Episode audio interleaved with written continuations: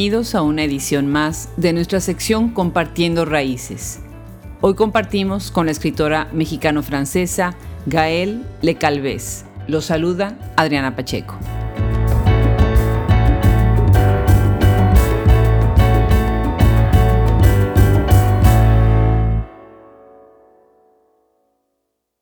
uno de los temas, hilo conductor de, los emigrantes es la violencia, la violencia eh, en un espacio privado, violencia a la mujer en espacios privados, ¿no?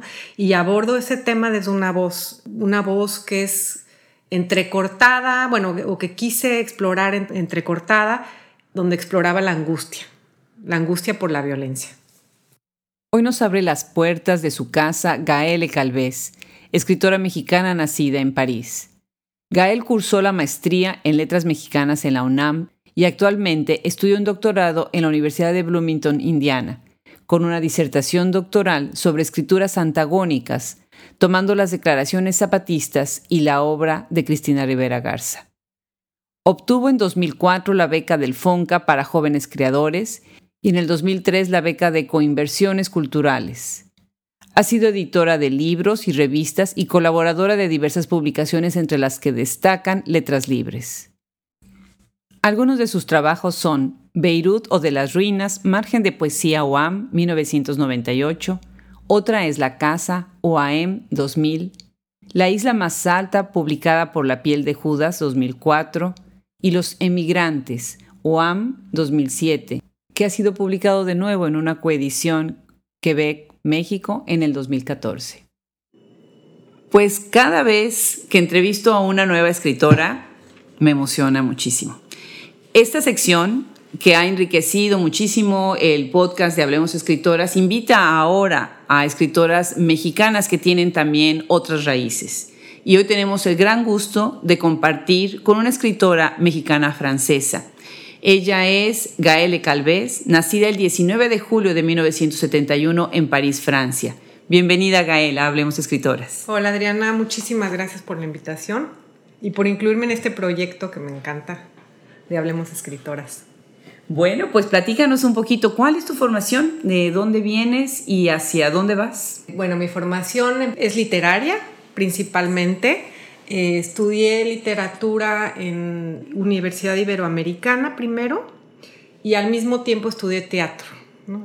siempre estuve haciendo como varias cosas a la vez. Entonces terminé la carrera de teatro que después no ejercí y me seguí y me clavé con literatura. Eh, después de eso estudié un eh, diplomado en escritura creativa y comencé dando clases en la Ibero, comencé como profesora de, literatura latinoamericana y de escritura creativa en la Universidad Iberoamericana. Y bueno, pues y, eh, yo tenía muchas ganas de, muy inquieta de, hacer muchas cosas, de salirme de mi casa.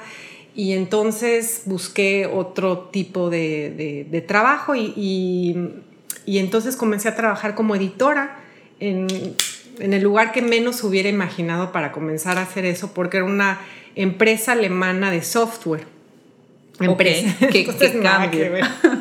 Entonces Estás hablando todo esto de la Ciudad de México. Todo en la Ciudad de México. Ok, ajá.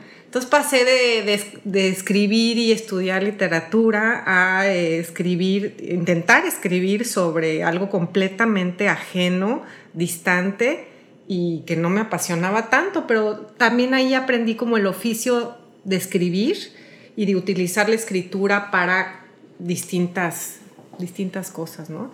Y aprendí a editar. Ahí comencé a hacer una, la revista interna de la empresa y comencé a hacer todo tipo de cosas, vender anuncios, este, eh, conseguir colaboradores.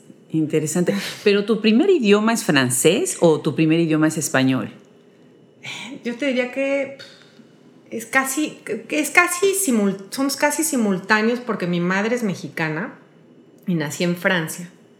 Y mi madre me hablaba en español y mi papá siempre me habló en francés. Entonces, los dos idiomas fueron casi al mismo tiempo. Como que alternar de uno a otro fue algo que hice desde que recuerdo. Qué maravilla, qué maravilla. Entonces tu obra también lo refleja, me imagino, ¿no? Y a la hora de editar también un poquito, ¿sientes una tendencia hacia un idioma o el otro? Ahora sí, definitivamente, eh, desde el momento que comencé a estudiar la, la, licenciatura, comencé a escribir en español. Pero antes de eso, toda mi, toda la primaria, secundaria, preparatoria fue en francés. Entonces sí hubo un momento de transición que, en el que aprendí hasta a poner acentos, porque yo estaba acostumbrada a pensar y escribir en francés. Claro. Entonces te conviertes en editora de esta revista con esta empresa. Eh, que de alguna manera, bueno, es una aplicación también de lo, de lo que hacemos, ¿no? Claro. ¿Y en qué momento llega la literatura a tu vida, ya como tal? yo te diría que ya había llegado, porque ya, ya era yo lectora. Fui lectora desde muy pequeña, como creo le sucede a muchos escritores. Eh, y comencé a escribir también muy chica. Comencé a escribir cuando empezamos a cambiar, a mudarnos de un país a otro por el trabajo mi papá. Y entonces la escritura se convirtió como una especie de refugio en el cual pues, era mi, mi, mi espacio estable, ¿no? de estabilidad donde yo tenía cierto como control de un espacio, ¿no? Que no cambiaba. Y ahí comencé a crear mis pequeños personajes. Obviamente cosas que ni voy a publicar ni comparto, pero sí empecé a escribir muy joven. No, pero además tienes una obra fantástica. De verdad, me, me da mucho gusto porque este podcast ha ayudado a poner nombres en, la, en la mente de lectores, ¿no? Que a lo mejor no tenían, y muchos me han dicho, ah, claro, sí, yo ya la había leído, ¿no? Y eso es una conexión excelente entre el nombre de la escritora, su obra y su voz, ¿no? Con, el podcast, como platicábamos hace rato. Entonces, eh, ¿tú sientes que se transita en tu mexicanidad entre un espacio parisino, francés y México? ¿De qué manera tu, tu experiencia triangula esta... Eh, el haber emigrado de Francia y ahora México, Indiana y pues Estados Unidos, ¿no? También. Es curioso porque es algo que para mí era natural, pero me doy cuenta ahora con la distancia que el ser bilingüe o el, crecer en distintos países te da como una, una eh, conciencia diferente, ¿no? Como cierta distancia con el lenguaje y bueno, con respecto al lugar desde luego, y una sensación como de extranjería con la que yo crecí siempre, una sensación de no pertenecer y a ningún completa, de no pertenecer completamente a ningún espacio. Que quizá no se veía por fuera, no se veía desde fuera, pero aún así eh, a la hora de escribir, yo como que para mí era natural pasar de un espacio a otro. Claro. O de un idioma a otro, a la hora de, pensar, pero hay también como una una distancia con respecto a la experiencia inmediata que te rodea, como no, no, no, te identificas completamente con el lugar. Qué interesante, y ahora se está sumando otro país más que es Estados Unidos. Y para quienes nos escuchan, bueno, pues tengo el gusto de, de que, de que Gael me invitó a su casa en Austin. Ella también vive en Austin, recién llegada en Austin, lo cual me da muchísimo gusto. Bienvenida a esta preciosísima ciudad. Padrísima ciudad, sí. Gracias, y de verdad yo creo que abrir las puertas uh, de las casas a este programa a mí me, me emociona mucho. Gael, entonces ahora se suma a Estados Unidos, ¿no? Eh, y esa también va, eso va a enriquecer de alguna manera tu visión de, la, de, de, tu lado mexicano y de tu lado francés. ¿Qué, ¿Qué, te parece esto?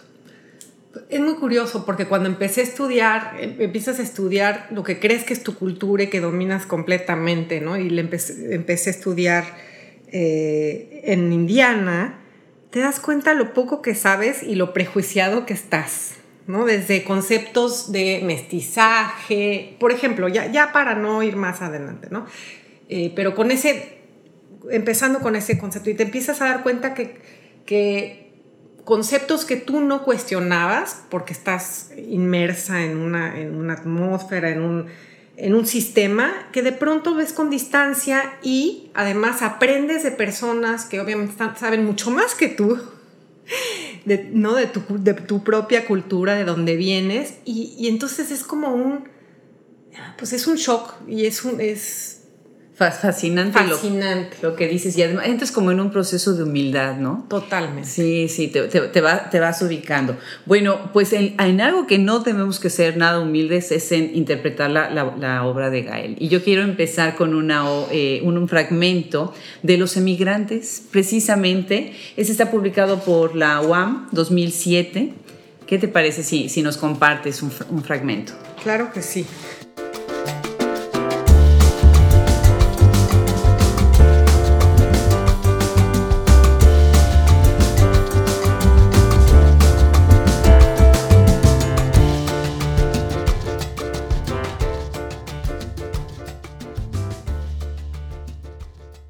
El Mediterráneo nos guardaba como un barco de guerra protege a sus heridos.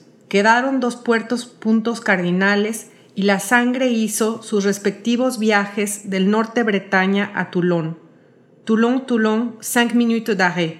Hasta llegar a la estación, ahí todos nos dispersamos. Los meses y los días llevan tu nombre. La última tarde de junio agoniza.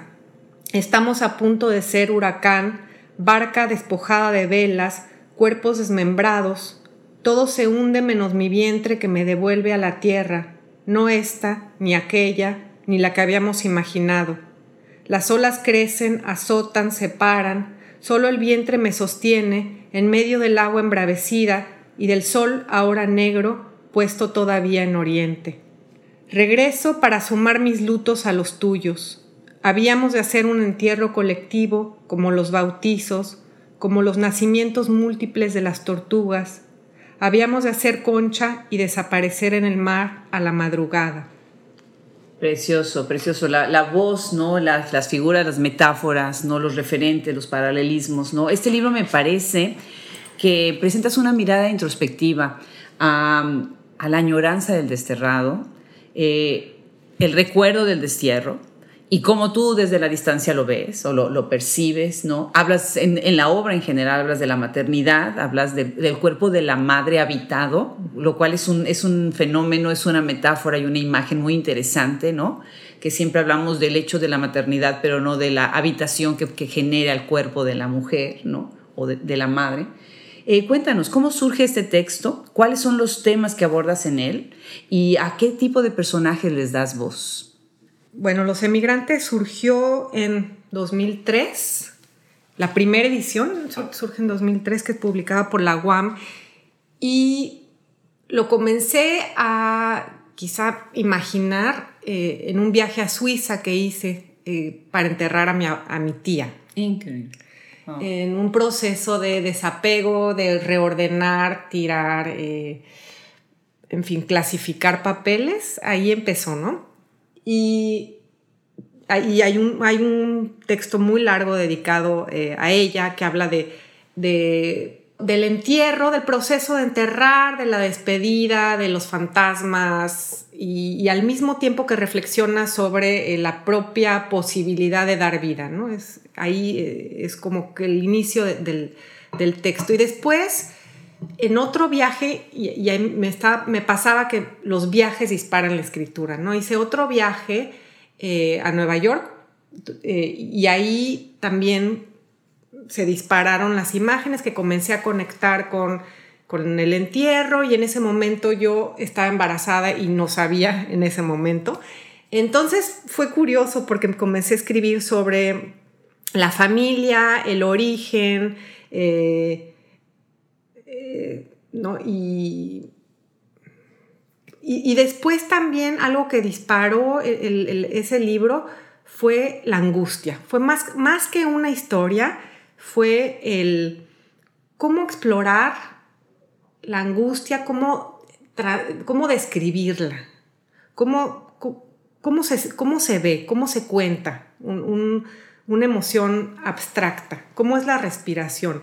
Y eso fue lo que intenté hacer en estos textos. Más que contar una historia, yo quería explorar una voz que va narrando una atmósfera de mucha angustia. Estabas verbalizando una emoción. Exacto. Qué interesante, qué interesante. Y una serie de emociones, ¿no? Sí. Bueno, pues también me imagino que el, hecho de la maternidad descubierta después de esto, eh, me imagino que también después contribuyó, porque hay partes en donde se ve tan bien esta figura de, de la madre con el cuerpo habitado, ¿no? Y entonces conecté la, sí, la maternidad con la muerte, ¿no? Con la muerte, la separación. Interesante. Sí, la vida con la muerte, ¿no? Muy, muy interesante.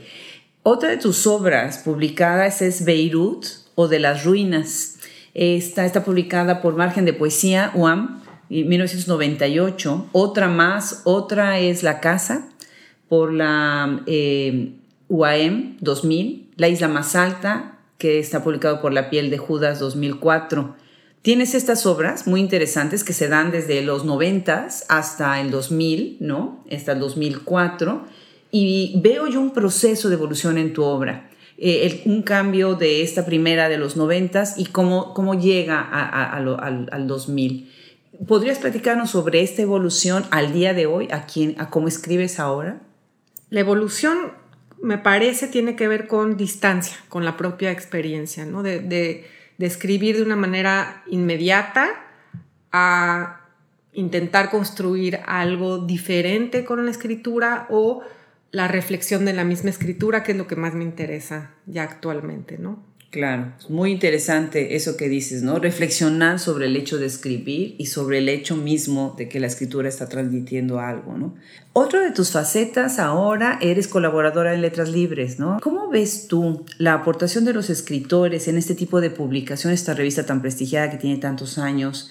¿Y cómo ves el panorama de estos espacios, de estas revistas en el México actual? Me parece que los escritores casi de manera natural eh, inciden en la crítica, ¿no? Pasan de, la creación a la crítica generalmente con cierta facilidad, ¿no? Porque escribes y lees y tienes un juicio sobre lo que lees. Em, en lo personal, la revista que, con la que más he crecido es, que me, es Letras Libres y es la única que colaboro por varias razones, porque es la que más me gusta, eh, pero y la que más reto implica para mí escribir, ¿no? Para escribir una reseña paso mucho tiempo, eh, leo toda la obra del escritor, la desmenuzo. Para mí de verdad es un, es un momento, eh, no, es un, no es un maquinazo, ¿no? Que es lo que muchas veces los escritores tendemos a hacer cuando vivimos haciendo las mil chambitas, es el maquinazo sobre el libro. Y he, y he tratado de hacer de la crítica, de verdad, no un maquinazo, tampoco vivo de eso, pero que sea un, reto, ¿no? Y entonces por eso colaboro muy poco, porque implica muchísimo trabajo y lo hago muy espaciado, ¿no? También. Estoy de acuerdo contigo. Cuando a mí me han invitado a colaborar en Letras Libres, requiere, requiere el esfuerzo. Sí. Si nosotros consideramos que es un esfuerzo adicional escribir como escritora en una revista de crítica literaria, platícame, ¿qué piensas tú sobre la libertad o no que te da este tipo de revistas cuando tú publicas en ellas, cuando tú contribuyes en ellas?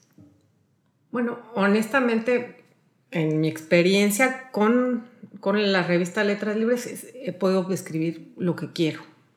Ahora sí que proponer lo que quiero, se acepta o no se acepta, de acuerdo con los lineamientos, con la coyuntura también, ¿no? Si la revista en ese momento no está interesada en mi tema, pues es normal que, que no lo acepte pero he tenido toda la libertad y cuando entrego un texto, eh, los comentarios que se, que se me han hecho siempre son muy atinados. O sea, yo no he tenido ningún, ningún tipo de censura jamás en lo que escribo. Fíjate que la pregunta es muy relevante porque el podcast tiene como finalidad dar voz y visibilizar a las escritoras que ya tienen experiencia y también darle un espacio a las jóvenes que están empezando. Entonces tus comentarios ayudan también a animar a otras, ¿no? A, entrar en estos ejercicios múltiples que tenemos quienes escribimos y, a hablar un poquito también de otras facetas de lo que quiere decir pues, la letra impresa, ¿no? Sí, sobre todo como mujeres. Me parece que, bueno, de, mi generación a la generación que está ahora, definitivamente hay un salto cuántico, ¿no? Mi generación todavía es muy misógena, tanto hombres como mujeres.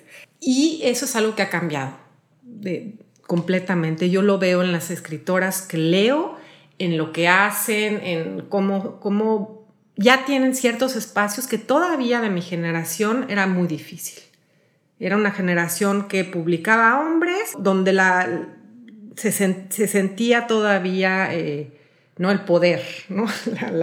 La, dominación del espacio, ¿no? Y todavía podías ver antologías llenas de hombres y de pronto una escritora mexicana, ¿no? Y que decías, ¿cómo? ¿No hay más? Sí, hay muchísimas. Definitivamente. Y son cosas que ya hoy en día suceden más difícilmente. Claro, se ven, se ven de otra manera, sí, claro, se ven menos o se ven de otra manera. Acabo de leer en, Letras Libres una de tus eh, colaboraciones, el, publicada el 10 de octubre del 2018, titulada El cielo azul gira. ¿Y nos quisieras compartir un fragmento?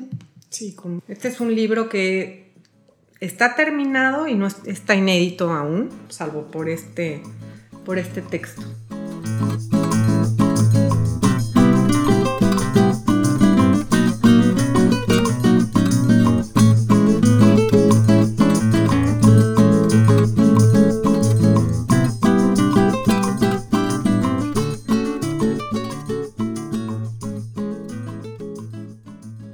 Tus ojos me devuelven algo, un paisaje, una casa, un pedazo de tierra, una fruta en el jardín imaginario de la infancia, la forma de una nube. Mira cómo cambia, cómo se funde azul y blanca en el cielo. Una carcajada, una tormenta en el sur de la ciudad en pleno verano, una falda enrollada en la mesa de la cocina en la que tus piernas y las mías desaparecen. Esta es la forma del deseo, así huele. Entro en un rostro, el tuyo, como se entra en un cuerpo torbellino. Entras en mí, me inundas, como la mandarina que se deshace en mi boca mientras te imagino entre los árboles iluminados por la luz de noviembre a la mitad de la tarde. Precioso, precioso este fragmento. Bueno, pues entonces, em, regresando un poquito a tu formación, ¿no? Tú estás estudiando un doctorado en la Universidad de Indiana, eh, Bloomington, eh, cuéntanos sobre los retos que has eh, tenido frente a la labor como crítica y el trabajo artístico, ¿no? ¿Qué tanto ha intervenido el mundo académico en tu modo, de escribir? Bueno, ha intervenido el hacer un doctorado, creo que es un, es una prueba mayor, es como un maratón. Sí, definitivamente. prueba de resistencia eh, psicológicamente y bueno, hasta físicamente, ¿no? Es, es agotador, pero es la, yo creo que es el, reto más grande que me he puesto en mi vida, ¿no? Porque lo hice teniendo como madre soltera, me fui y pues para aprender, esa es la verdad, para aprender y para aprender de cero. Y para mí que ya tenía una, una carrera, un, un, un recorrido profesional, fue como decías hace rato, ¿no? Un acto de humildad volverte a poner en una posición donde estás recomenzando. Y no, además no eres nadie porque nada importa lo que has hecho, no importa esta cosa que hay en México, ¿no? De las figuras, del nombre, de la relación. Aquí estás, o sea, estás recomenzando, estás como todo mundo y, y lo que hayas hecho no tiene la menor importancia. Quién eres o qué has publicado, de quién eres eso no tiene importancia. Y, es, y eso también me gustó muchísimo de aquí, la, la, meritocracia, ¿no? Este sistema donde tú vas avanzando de acuerdo a lo que vas logrando. Claro, y el eh, tiempo completo también, ¿no? ¿No te pareció ese cambio de ser estudiante de tiempo, de vida completa, no es de tiempo completo, es de vida completa, ah, ¿no? Sí. Un gran compromiso, es ¿no? Gran compromiso, sí, es. Y, y, si renuncias, terminas, este, es una elección y, y terminas en mi caso, pues renunciando a una vida social, porque, porque es este, sí, te, tienes que ensimismar, ¿no? Tienes, tienes que aislarte y, y, Bloomington era el lugar ideal para hacerlo porque era un lugar, eh, no era una ciudad, era muy pequeño y, y te, y permitía eso, ¿no? El estar completamente enfocado en, en tu trabajo. Definitivamente. Y tu obra creativa, entonces también ahí se alimentó, ¿no? Abrevó de esta, de esta nueva experiencia. Claro, porque la escritura académica es completamente diferente y es otro, otro reto, es, es una escritura mucho más lenta, mucho más profunda y que requiere, obviamente, cada página que haces requiere de lecturas, no puedes, este, no puedes escribir tan rápido como, como llegas a escribir eh, o, como en mi caso, porque yo no, soy novelista, entonces no escribo investigando, ¿no? Como pueden hacer los novelistas. Para mí la escritura era casi es una forma de liberación, de escritura automática, donde, donde me permito ese ejercicio que no puedo hacer en un espacio de escritura académica, donde cada palabra, cada cada idea tiene que ser reforzada y discutir con lo que se ha dicho anteriormente, ¿no? Y puesta a prueba. Exacto. Es algo que no haces tanto con la escritura creativa. Pues yo tengo, tengo que confesarles a quienes nos escuchan que eh, un artículo de Gael me quedó muy, muy fijo en la, en la mente, ¿no?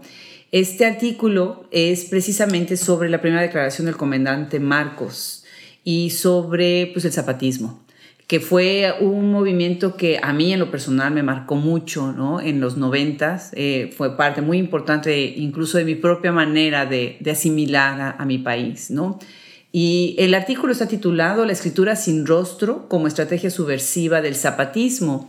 Me pareció muy interesante eh, la manera, cómo lo, lo creas, cómo lo construyes, porque es un reconocimiento en, la ausencia-presencia. Es un juego entre la ausencia y la presencia, que, que, siempre creo que queda como un poquito obvio, ¿no? Se hace una obviedad sobre esta ausencia-presencia y no es tal, no está. La ausencia es una presencia, pero de otra manera, ¿no? Nos, nos, quieres platicar y después leernos un fragmento, pero me gustaría mucho que, que nos contaras sobre este artículo. Bueno, este artículo es parte de un trabajo más amplio, que es mi disertación. ¡Wow! un trabajo más amplio. que estoy, estoy como a la mitad de, ello, ¿no? Em, y bueno, eh, mi, disertación tiene que ver con eh, escrituras a caballo entre la literatura y la política, el título tentativo es este, escrituras antagónicas explorando las fisuras de la hegemonía a fines del siglo XX-XXI en México. Y me enfoco para ello en las declaraciones zapatistas, en las seis principales declaraciones zapatistas.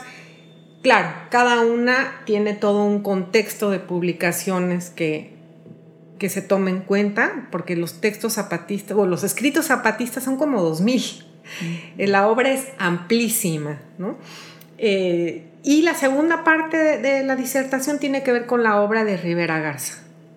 Eh, y son dos escrituras muy vanguardistas que redefinen, redefinen muchos conceptos, redefinen conceptos de mestizaje, conceptos de género. son, son escrituras que, que que de alguna forma rompen ciertos paradigmas. Muy bien. Yo me acuerdo, bueno, tuve el gusto de conocerte a través precisamente de Cristina Rivera Garza. Fue exactamente de, de donde yo, yo supe por primera vez tu nombre y lo, que estabas haciendo. ¿Cómo es tu, tu, apreciación en tu lectura, en tu disertación doctoral de esta obra de, Cristina? Bueno, soy eh, así, eh, la obra de Cristina me parece de las obras más importantes de las, de las, me parece la escritora, y no lo he dicho únicamente yo, ¿no? De Ignacio Sánchez Prado, eh, que es eh, también amigo y ha sido mentor, eh, ha hecho, ha trabajado la obra de Rivera Garza, Osvaldo Estrada, y ella ya tiene ese como reconocimiento y título en la academia, en la academia americana. ¿Nos quieres leer entonces un fragmento de la escritura sin rostro? La escritura sin rostro, además, eh, mientras se prepara Gael, está publicada en Revista Literatura Mexicana Contemporánea, septiembre-diciembre de 2017, esa excelente revista que, siempre ha acompañado ¿no? el análisis crítico de, la literatura mexicana contemporánea. Ok, este fragmento eh, forma parte de, este subtítulo que se llama El escritor guerrillero como constructor de la idea de pueblo.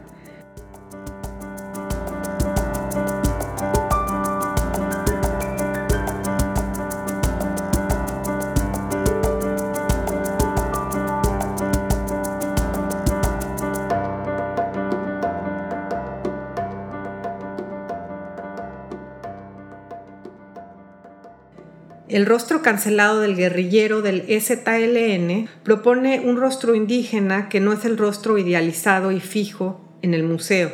no es el rostro folclorizado que se convierte en máscara al quedarse fijo. El sin rostro se revela y se revela ante las imágenes fijas donde los rostros son utilizados como ganchos para el turismo, como un rostro de belleza exoticizado, pero no como parte de la belleza que se promueve y celebra en lo cotidiano.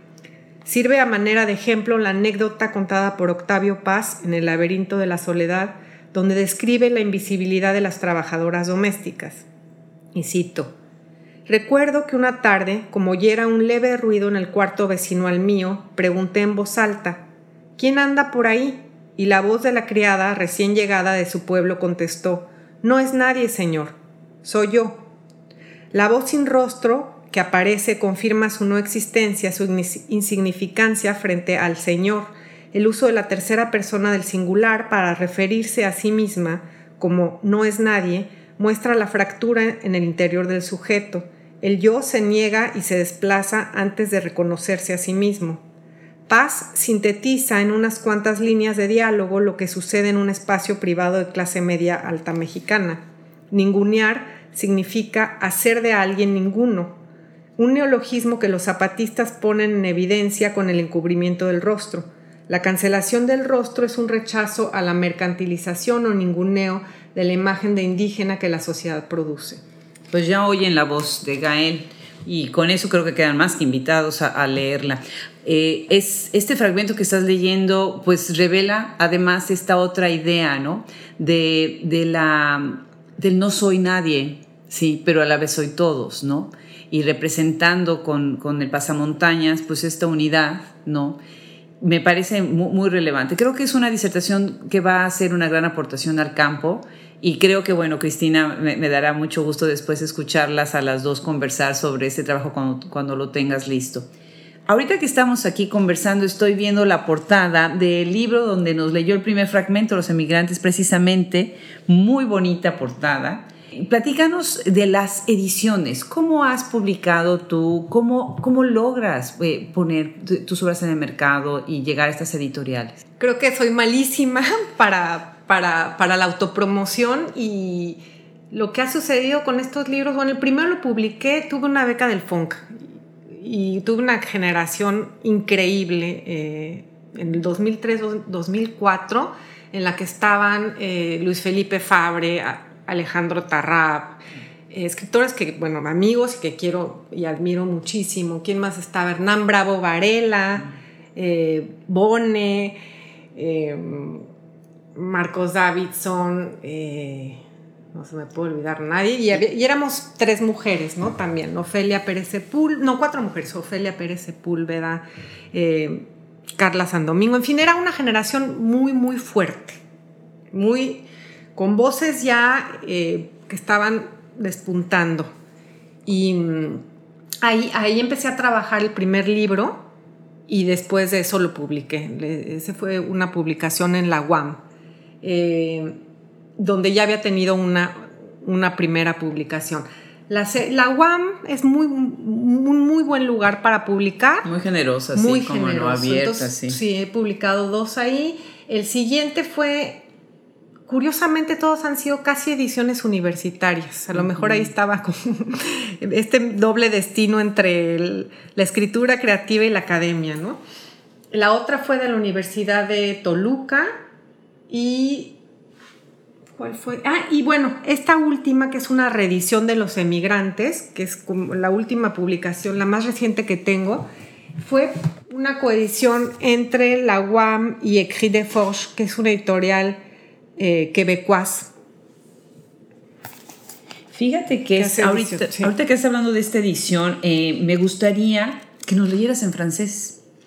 Eso me parece que, enriquecería muchísimo la conversación, sobre todo, bueno, animando a todas, a todas las escritoras que comparten estos eh, dos, dos, orígenes. ¿Te parece si, si nos lees un fragmento?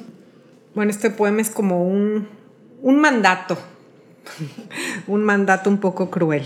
Eh, ¿Quieres que lo lea en español primero? Es como tú gustes. Como gustes. Derecha, cierra la boca, abre la boca, cierra los ojos, levanta los brazos, no te detengas, abre los ojos, mira de frente, no mires, detente, cierra tu cuerpo, esquiva el golpe, levanta los codos, guarda los brazos, mete los codos, detente, deja que tu cuerpo ruede, quien pasa se da la vuelta. Donde la herida es territorio, donde la culpa se comparte, donde la oscuridad llena todos los espacios, donde la necia noche se mantiene. Assieds-toi, droit, ferme la bouche, ouvre la bouche, ferme les yeux, lève les bras, ne t'arrête pas, ouvre les yeux, regarde en face, ne regarde pas, ne n'arrête pas. Ferme ton corps, évite le cou, lève les coudes, garde les bras, comme ça, tiens-toi, comme il faut. Arrête, laisse ton corps rouler, qui passe, revient, où la blessure est territoire, où la culpabilité est partagée, où l'obscurité replie tous les espaces, où la nuit obstinée se maintient. Genial, genial.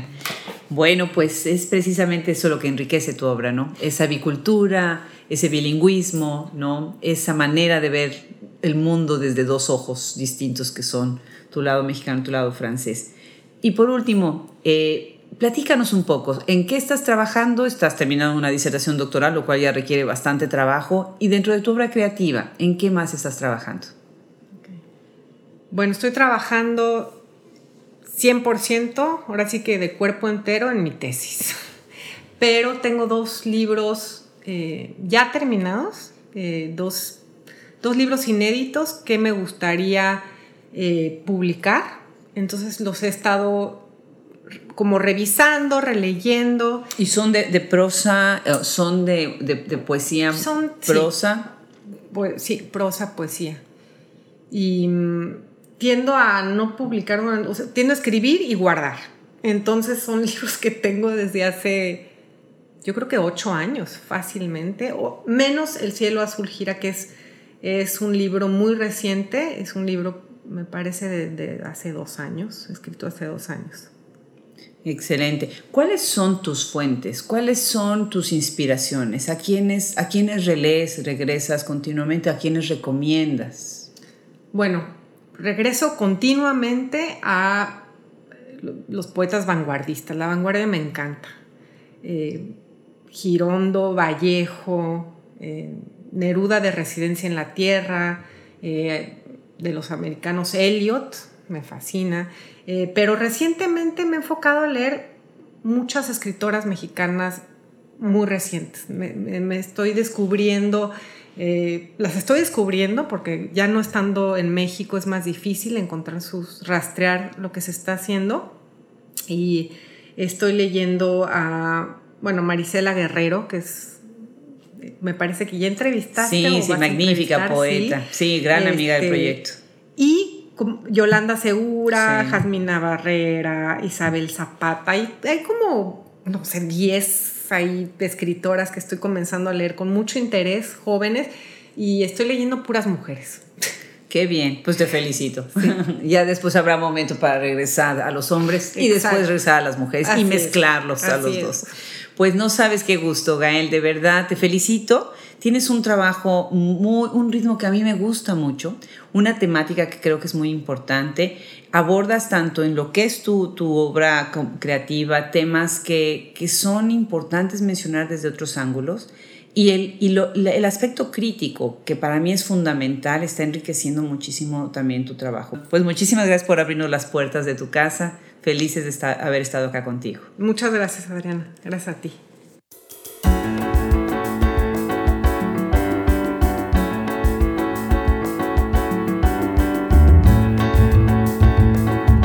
El podcast Hablemos Escritoras tiene como objetivo principal ser un canal para difundir la obra de escritoras contemporáneas.